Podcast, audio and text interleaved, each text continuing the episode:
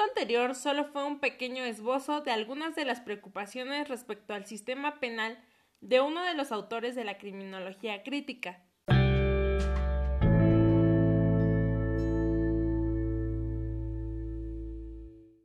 Me presento, soy Marian Bárcenas y ahora, para comenzar, como primer punto hablaré de los procesos burocráticos penales en México.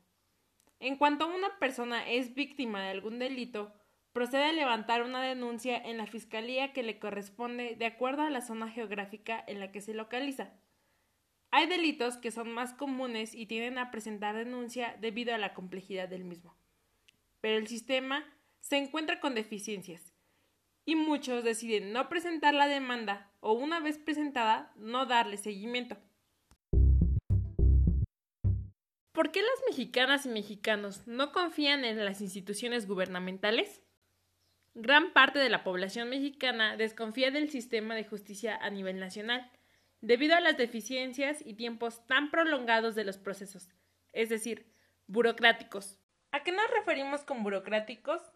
La burocracia es un sistema organizativo que se encarga de administrar y gestionar determinados asuntos, siguiendo un conjunto de reglas y procedimientos específicos.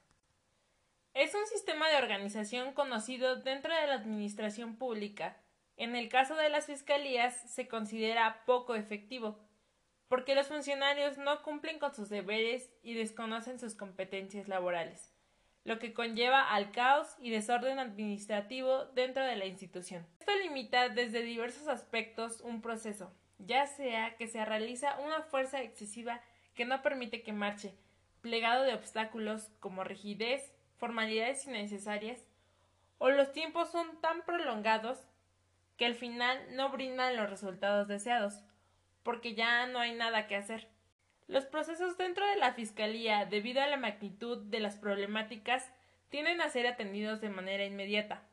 Además, las víctimas de los delitos en muchas ocasiones se encuentran en un estado inconveniente, como en shock, desencadenado de los hechos que experimentaron, y el trato no es lo más oportuno posible. Aún en estas condiciones, los mandan a continuar con procesos tediosos. Rescatando datos reales, podemos percibir la realidad a la que nos enfrentamos. De acuerdo con auditorías y evaluaciones realizadas por México Evalúa, advirtió que existen deficiencias en las condiciones para el ejercicio de la Fiscalía General de la República, tanto en términos políticos y operativos como presupuestales lo que es necesario para garantizar una mejor procuración de justicia. Además, en términos de desarrollo institucional, desarrollo normativo y ritmo de transformación, la ahora Fiscalía cuenta con un desempeño limitado.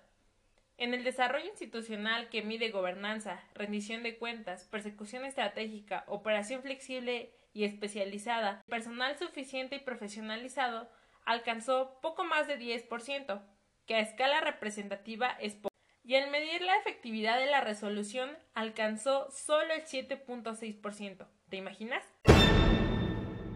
En el análisis también se identificó que persisten figuras normativas incompatibles con el modelo de justicia penal tipo acusatorio, lo que obstaculiza el respeto pleno de los derechos de las personas involucradas en los procesos penales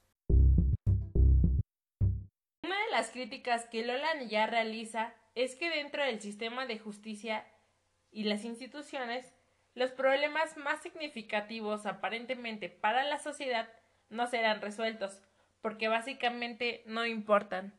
También señala que desde la vieja criminología el delincuente degrada el valor y el significado de la víctima. Es verdad, ¿no lo crees? A lo largo del tiempo, el derecho penal se ha encargado de generar conocimiento, y de actuar conforme a las necesidades del infractor de la ley, no de las víctimas.